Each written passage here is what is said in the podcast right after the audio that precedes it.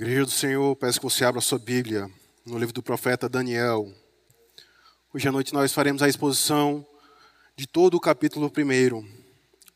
No ano terceiro do reinado de Joaquim, rei de Judá, veio Nabucodonosor, rei da Babilônia, a Jerusalém e a sitiou. O Senhor lhe entregou nas mãos a Joaquim, rei de Judá, e alguns dos utensílios da casa de Deus. A estes levou-os para a terra de Sinear, para a casa do seu Deus, e os pôs na casa do tesouro do seu Deus. Disse o rei a Aspenais, chefe dos seus eunucos, que trouxestes alguns dos filhos de Israel, tanto de linhagem real como dos nobres, jovens sem nenhum defeito, de boa aparência, instruídos em toda a sabedoria, doutos em ciência, versados no conhecimento, e que fossem competentes para assistirem no palácio do rei e lhes ensinasse a cultura e a língua dos cadeus.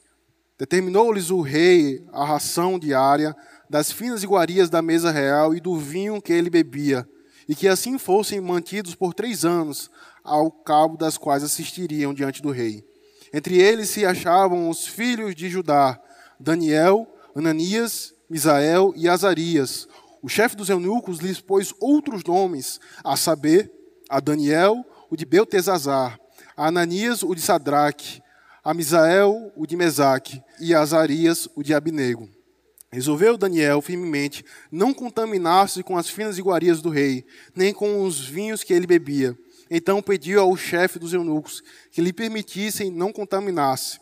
Ora, Deus concedeu a Daniel misericórdia e compreensão da parte do chefe dos eunucos. Disse o chefe dos eunucos a Daniel: Tenho medo do meu senhor, o rei, que determinou a vossa comida e a vossa bebida. Por que, pois, veria ele o vosso rosto mais abatido do que os dos outros jovens da vossa, da vossa idade? Assim, porieis em perigo a minha cabeça para com o rei.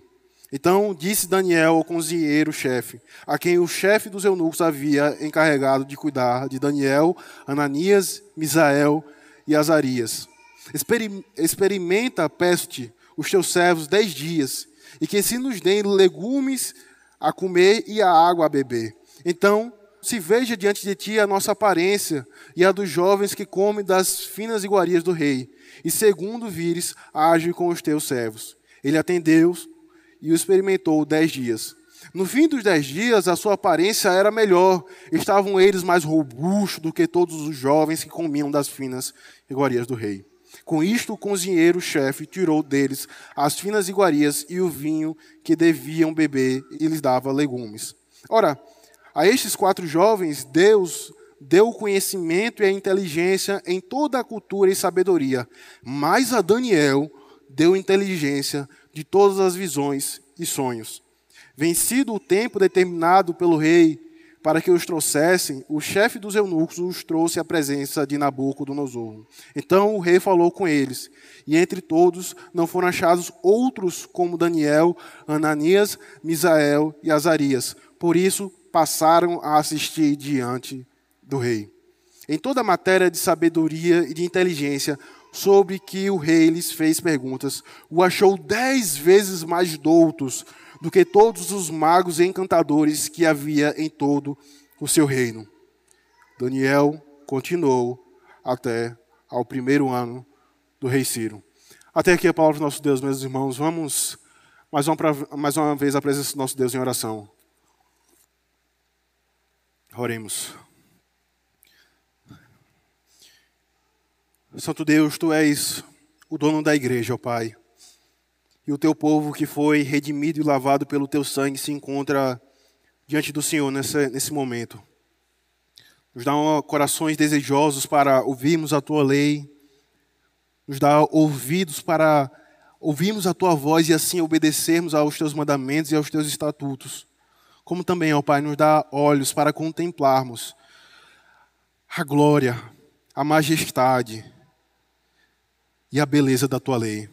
É isso, ó Pai, que a tua igreja ora ao Senhor nesse momento.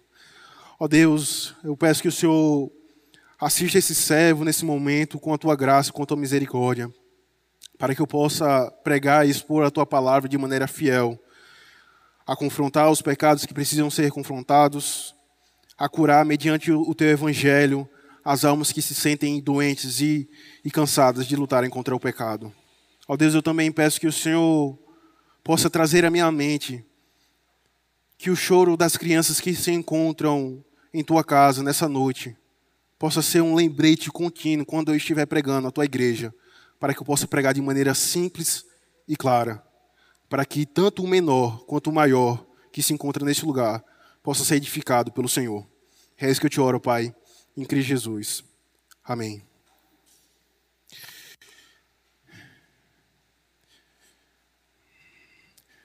Queridos, como homens e mulheres que, que vivem em um mundo que foi quebrado e fragmentado pelo pecado, apesar disso, o Senhor, pela sua providência, nos dá oportunidades e momentos de paz e bonança em nossas vidas. No entanto, engana-se aqueles que pensam que a vida debaixo do sol consiste de uma plena paz, de um pleno gozo e de uma plena bonança. Isso é verdade porque quando nós nos deparamos com situações complicadas e adversas em nossas vidas, nós não sabemos muitas vezes lidar com essas dificuldades. O nosso coração se torna insensível, os nossos corações proferem blasfêmias contra o Senhor, porque afinal eu sou filho de Deus. Logo, a minha vida ela deve ser uma vida de constância na paz e na benevolência. Não foi assim como nós temos visto na igreja primitiva, onde houve aquele problema dentro da igreja do Senhor no capítulo 15, e não foi assim com os nossos pais no Antigo Testamento. Porque os nossos pais poderiam ter a tendência pecaminosa de achar que, pelo fato de Deus terem tirado do Egito, da casa de servidão, agora eles poderiam desfrutar de uma plena e constante paz na vida debaixo do sol. No entanto, há uma realidade, meus irmãos, que nos persegue que não se pode esperar constância e estabilidade em um mundo quebrado e fragmentado pelo pecado. Por isso que, quando nós lidamos com situações complicadas e adversas da, da, da vida, o que será o termômetro, o que irá medir a verdadeira piedade, a, mesma, a verdadeira devoção e a verdadeira fé para com o Deus que é Criador dos céus e da terra, são as situações adversas. Assim como o Senhor, assim como o pastor nessa manhã nos trouxe exemplos que nós que vem ao nosso encontro para medirmos o desenvolvimento da igreja do Senhor. Nós podemos ter a certeza absoluta que a verdadeira piedade, a verdadeira devoção e a verdadeira fidelidade a Deus se dá em situações adversas, onde a nossa fé e o nosso caráter são provados. Isso faz todo sentido, queridos, porque quando o nosso coração se aproxima do livro do profeta Daniel, é isso que nós iremos encontrar. Nós iremos encontrar um relato de um rei chamado Nabucodonosor que senteou e aprisionou e tornou cativos os moradores de Israel, em especial de Jerusalém. E nós podemos pensar que o Senhor não é soberano sobre a sua criação neste momento. Porque homens foram tirados dos seus lares, homens foram tirados de suas culturas, homens foram tirados da sua devoção ao Deus do pacto, ao Deus de Yahvé, e foram transportados para uma terra onde se adorava deuses pagãos. Por isso, meus irmãos, tendo em mente que nós não podemos esperar estabilidade financeira, emocional e também estabilidade, em certo sentido, espiritual, quando nós nos aproximamos do livro de Daniel, nós somos lembrados e nós somos convocados a glorificarmos a Deus, mesmo em um mundo hostil. Novo, meus irmãos. O tema desta noite é um tema simples. Nós somos lembrados, através da exposição do livro do profeta Daniel, em especial o capítulo 1, que nós somos lembrados a glorificarmos a Deus, mesmo em um mundo hostil.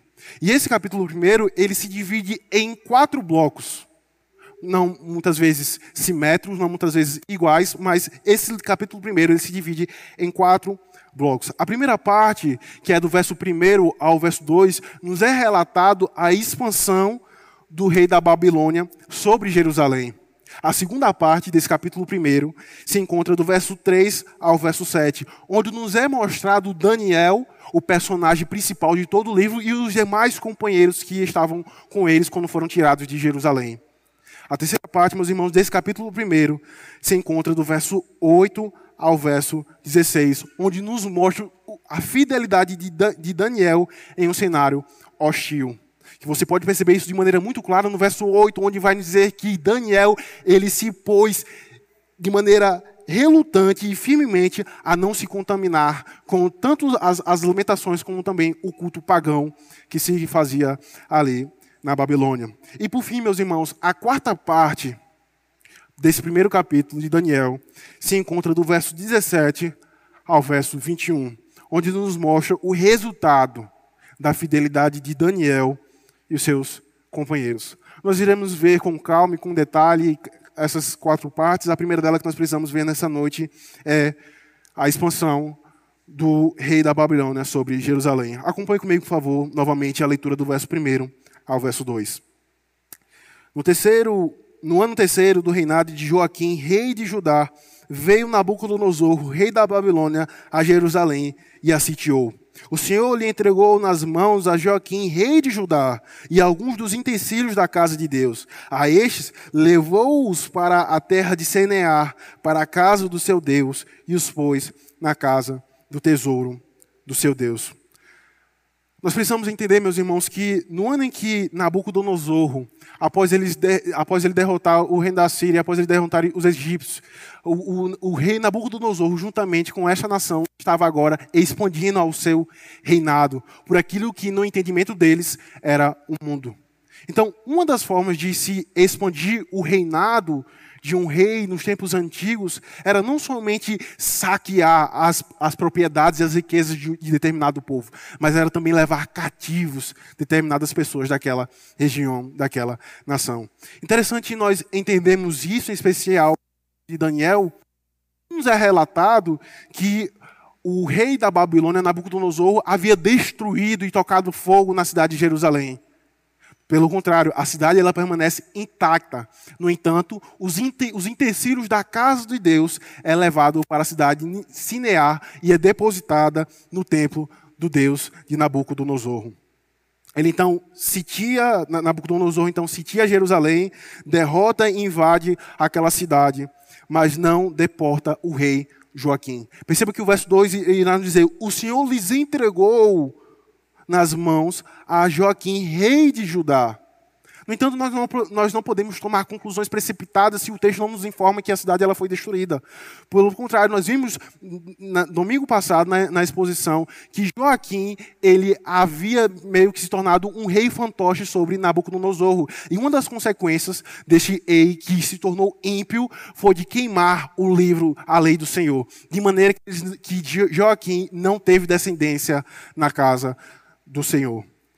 No entanto, meus irmãos, em, em, em esse aspecto, nós observamos que o rei da Babilônia estava a governar e a invadir e a saquear o povo de Israel. Nós podemos perceber a soberania do Senhor de forma providencial para a sua igreja.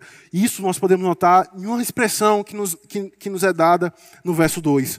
O Senhor lhes entregou nas mãos a Joaquim, rei de Judá.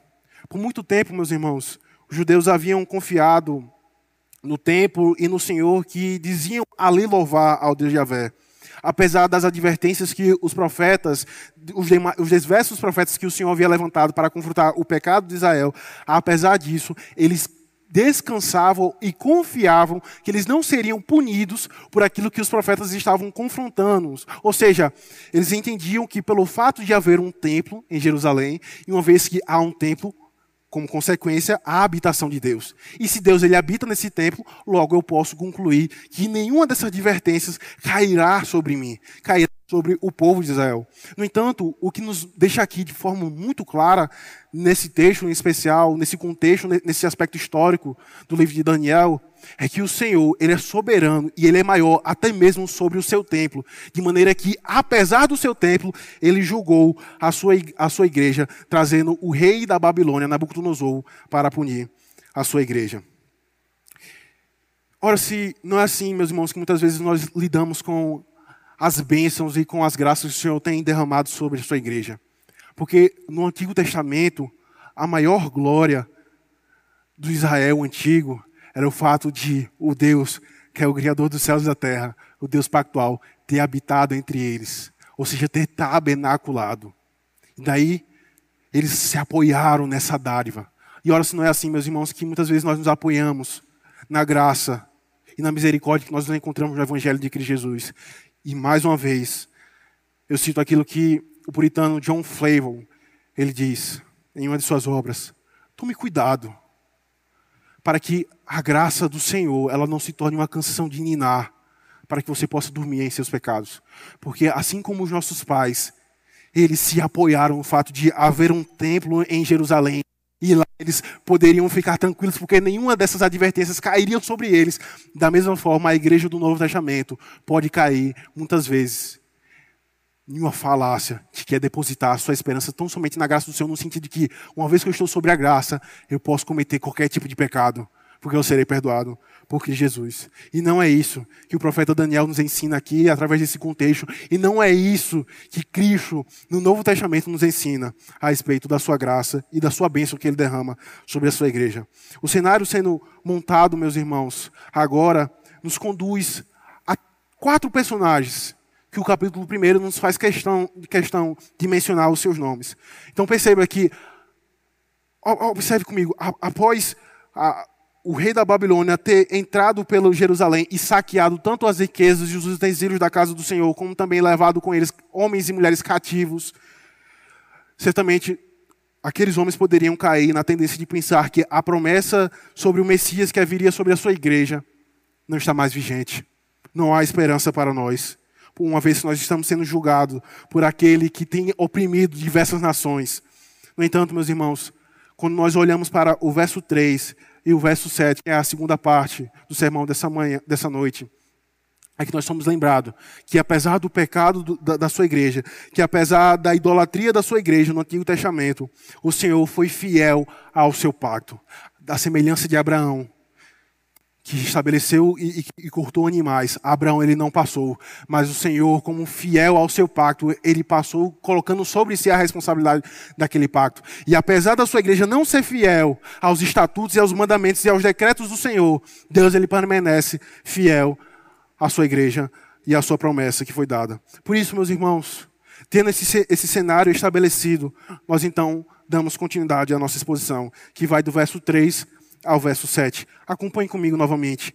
Disse o rei, disse o rei a Aspenais, chefe dos seus eunucos, que trouxesse alguns dos filhos de Israel, tanto da linhagem real como dos nobres, jovens sem nenhum defeito, de boa aparência, instruídos em toda a sabedoria, doutos em ciência, versados no conhecimento e que fossem competentes para assistirem no palácio do rei e lhes ensinasse a cultura e a língua dos caldeus. Determinou-lhes o rei a ração diária, ou seja, a alimentação diária, das finas iguarias da mesa real e do vinho que ele bebia. E assim fossem mantidos por três anos, ao cabo dos quais assistiriam diante do rei. Entre eles se achavam os filhos de Judá, Daniel, Ananias, Misael e Azarias. O chefe dos eunucos lhes pôs outros nomes, a saber, a Daniel o deu de Beltesazar, a Ananias o de Sadraque, a Misael o de Mesaque e a Azarias o de Abidnego.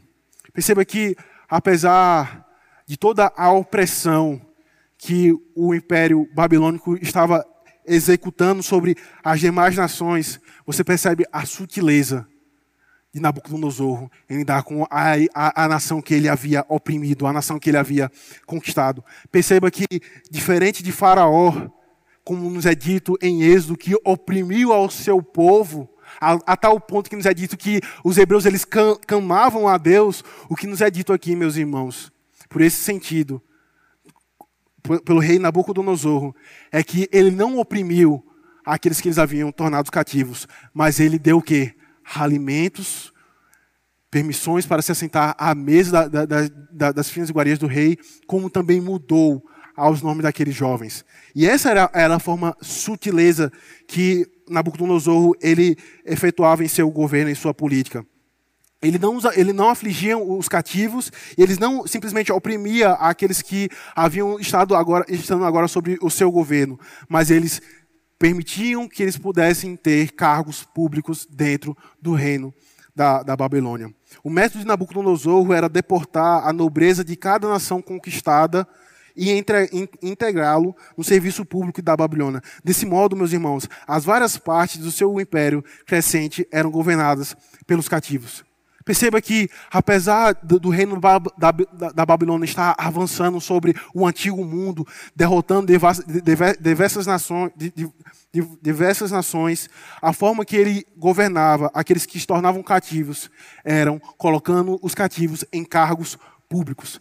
E qual é o princípio, meus irmãos, que nós podemos observar nessa forma sutileza de Nabucodonosor governar o seu reinado? E o ponto é, ele não simplesmente oprimia aos derrotados, mas eles davam oportunidade de servir ao seu reino junto à casa do rei. Porque uma vez que o meu nome é mudado, uma vez que a minha língua é mudada, como, como nos é dito no verso 4, no finalzinho do, do verso 4, e uma vez que eu tenho os privilégios da mesa do rei, como, pois, eu posso então sentir saudade de casa? Como, pois, eu posso sentir saudade de quem eu era? Essa era a forma pela qual o rei Nabucodonosor ele governava ao seu reino, e em especial para com Jerusalém. O que está sendo nos dito aqui, meus irmãos, essa noite, por meio do reinado do rei da Babilônia, é que o que eles estavam fazendo era mudando a identidade daqueles homens que possuíam Yahvé como Deus do pacto, como sendo o seu Deus. Ele tirava a cultura, mudava a língua, mudava a alimentação, como também mudava a sua prática religiosa. Nabucodonosor utilizou esse método quando conquistou ajudar. É por isso então que Aspenais, chefe dos eunucos, que era um, um oficial chefe dos, dos, serviços públicos, ele ah, tomou os melhores da, da juventude de Judá e colocou-los em lugar de responsabilidade. Perceba que a forma de Nabucodonosor ele governar, como nos é dito do verso 3 ao verso 7, e também no verso 2, não era apenas saqueando a riqueza, mas era também saqueando o futuro de jovens promissores, para que eles viessem agora a servir à sua mesa, a servir ao seu reinado. Ora, perceba que alguns historiadores, meus irmãos, irão nos dizer que esses jovens, Daniel, Ananias, Misael e Azarias, eles possuem em torno de 12 a 14 anos. Isso porque essa é a idade onde você pode influenciar uma criança, onde você pode ensinar a elas as práticas religiosas que você as pratica. Então, essa é, era a forma pela qual o rei da Babilônia ele governava ao seu reinado. Ele então não somente saqueava as, as riquezas, mas também saqueava os adolescentes que estavam tendo a, a sua mente e a sua cosmovisão em, em um período de, de formação. E mais uma vez, meus irmãos, uma vez selecionados, esses jovens eles deveriam ingressar em um abrangente programa de reeducação, onde a importância particular fosse dada a um aprendizado completo da língua e da leitura da Babilônia. No entanto, meus irmãos, perceba o contraponto que nos é dito agora, a partir do verso 8 ao verso 16. Recapitulando, nós vimos na primeira parte do capítulo 1 a expansão do reino da Babilônia e de como era o sistema político, e nós vimos do verso 3 ao verso 7 os personagens, os remanescentes que haveriam de cumprir como descendência a promessa do Messias. E agora nós percebemos, meus irmãos, do verso 8 ao verso 16, a forma como Deus ele cumpriu a sua, a sua promessa, mediante a fidelidade desses jovens em não se contaminar, mesmo estando em um cenário hostil. Perceba que isso é um consolo, meus irmãos, para a igreja do Senhor.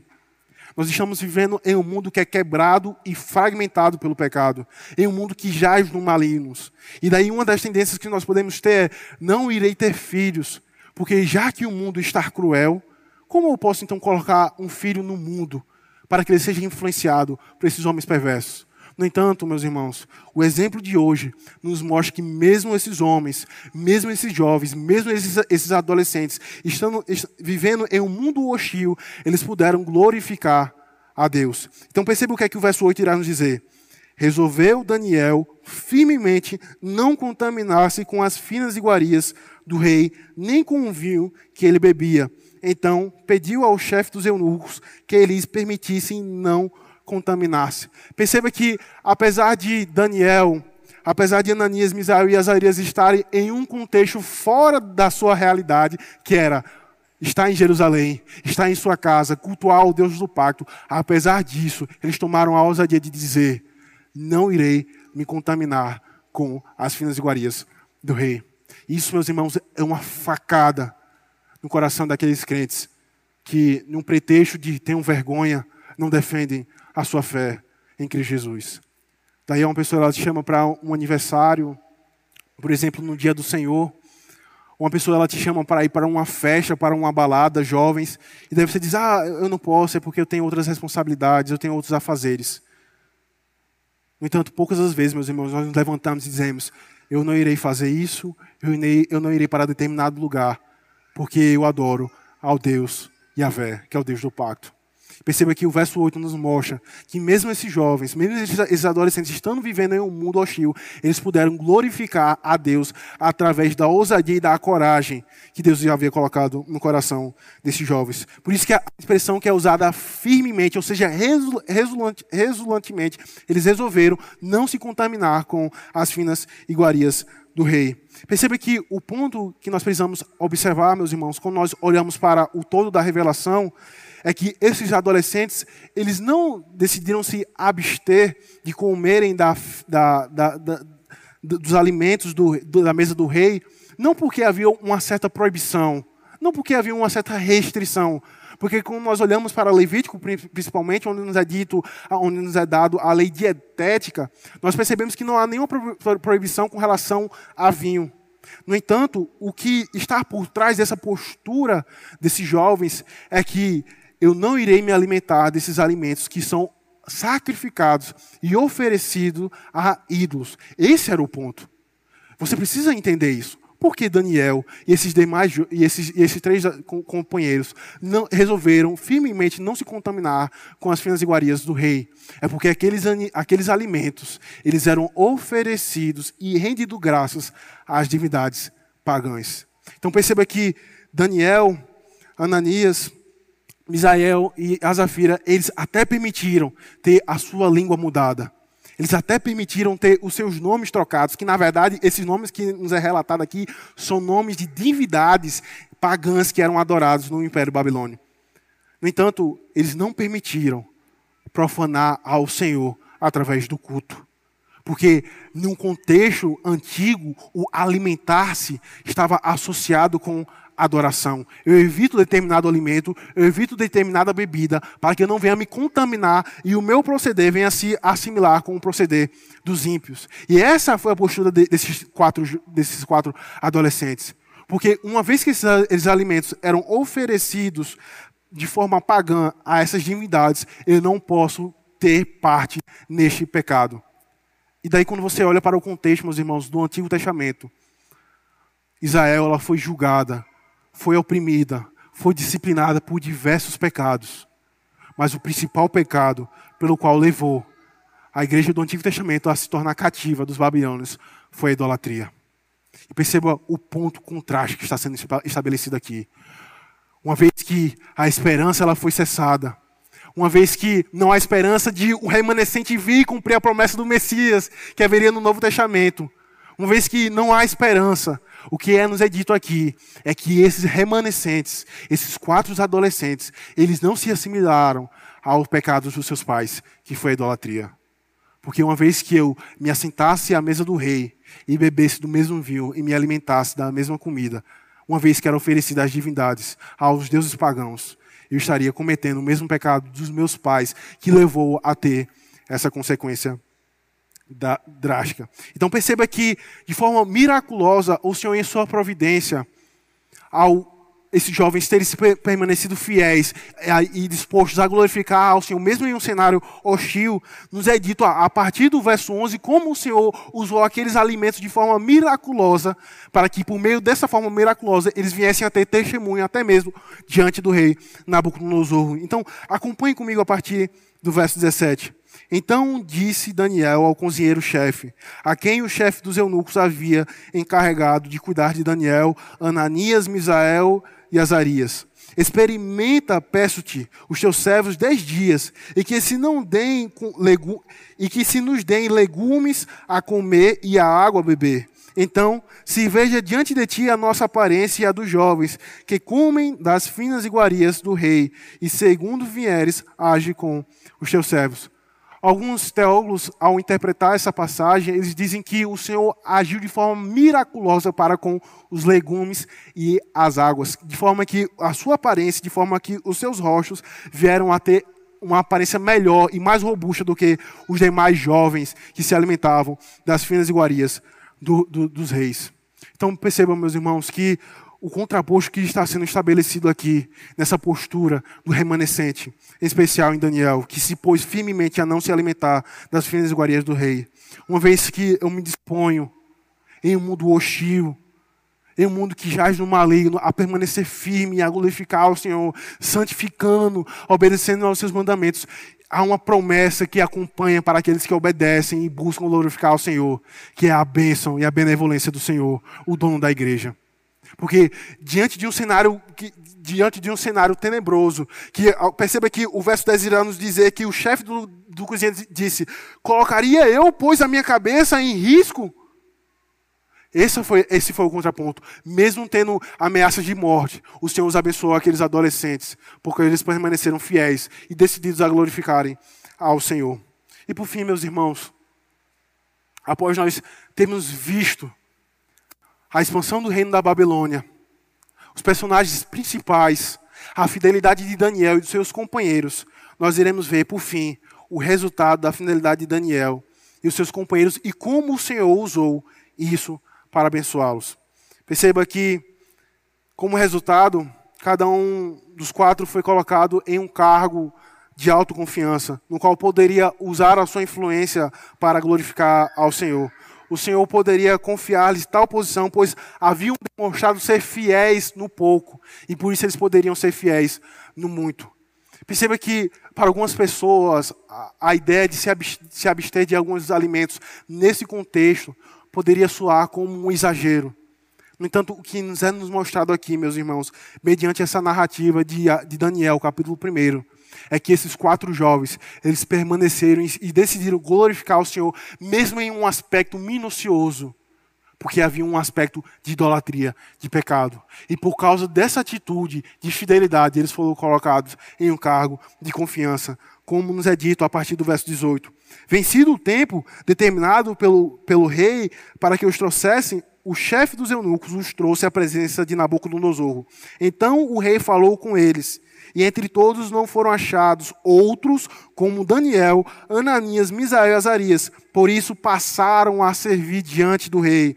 Em toda a matéria de sabedoria e de inteligência sobre o rei lhe fez perguntas, o achou dez vezes mais inteligente e mais doutos do que todos os magos e encantadores que haviam em todo o seu reino. Perceba que uma, uma, uma fidelidade demonstrada no pouco, através desses adolescentes, ecoou-se de maneira que eles foram colocados em um cargo de confiança. E uma vez que eu sou fiel no pouco, certamente eu posso ser fiel no muito. Como eu posso, então, meus irmãos, estabelecendo um contraposto? Porque é uma tendência nos nossos corações de desejarmos prosperidade, de desejarmos tempos de paz. No entanto, nós não somos fiéis com o pouco que o Senhor tem nos dado em meus aflições, em meio à escassez, em meio à redução de salários, e muitas vezes nós cultivamos um coração descontente para com as bênçãos do Senhor. No entanto, o que nos é dado, meus irmãos, de maneira a confrontar o nosso pecado, é que assim como esses adolescentes, eles poderiam ter eles receberam a bênção do Senhor por terem sido fiéis no pouco. Agora eles colocaram, eles foram colocados em um cargo de confiança, e eles podem ser fiéis também no muito. Se não vivemos para Deus agora, nenhum de nós poderá fazer com que uma posição mais elevada se torne mais valiosa para Ele. Se não estamos dispostos a permanecermos firmes e comprometidos com o Senhor, certamente nós não estaremos dispostos quando o pecado bater em nossa porta. Esse é o conflito, meus irmãos, que há muitas vezes em nossos corações. Se não podemos resistir às tentações corporativamente pequenas, se nós não podemos resistir a pecados e tentações pequenas, como nós poderemos resistir a pecados que trarão consequências maiores à nossa alma? Perceba que mesmo esses jovens, eles estando em um cenário hostil, mesmo estando em um, em um cenário de paganismo e de idolatria, eles decidiram glorificar ao Senhor. E talvez a tua alma ela esteja abatida essa noite pelo fato de você perceber que a tua mentalidade e o teu coração tem sido moldado às paixões e à mentalidade deste mundo. De maneira que até mesmo quando você cai em um pecado, você lida de maneira antibíblica. Você não recorre a Cristo como teu único Salvador, como aquele que é suficiente para tratar o teu pecado e trazer consolo à tua alma. Mas você busca consolo e paz no entretenimento, maratonando séries na Netflix, em remédios que muitas vezes o teu corpo não necessita, tão somente porque você não reconhece e não busca consolo para a tua alma em Cristo Jesus. E daí você pense, eu já caí em determinados pecados várias e várias vezes. Mas aí você busca o teu consolo. Você busca o arrependimento dos teus pecados em qualquer outra coisa que não o Evangelho de Cristo Jesus. E talvez, jovens, você esteja se sentindo oprimido e esmagado pelas tentações sexuais, de maneira que você não consegue resisti-las, e daí você pensa que não há esperança para você. No entanto, lembre-se, meus irmãos, que o que é nos dito essa noite, mediante o exemplo desses quatro adolescentes, mesmo em um cenário hostil, mesmo diante de tentações, eles puderam permanecer firmes e glorificarem ao Senhor.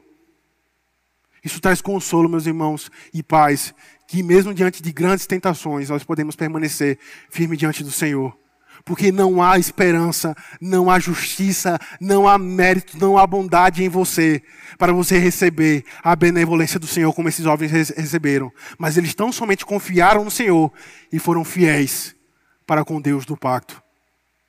Lembre-se, Cristo é a herança do seu povo. Ele será a paz e o consolo para vivermos e glorificarmos ao Senhor, mesmo em um mundo hostil. É, Ora, se não, se não é isso que o puritano Joseph Alain ele diz: Cristo é meu e eu sou dele por causa do seu pacto. E uma vez que eu sou dele, eu posso descansar. Não pense, meus irmãos, que você permanecerá firme em tua universidade, em teu trabalho, em teu lar, pelos teus próprios méritos, mas é somente pelos méritos de Cristo Jesus.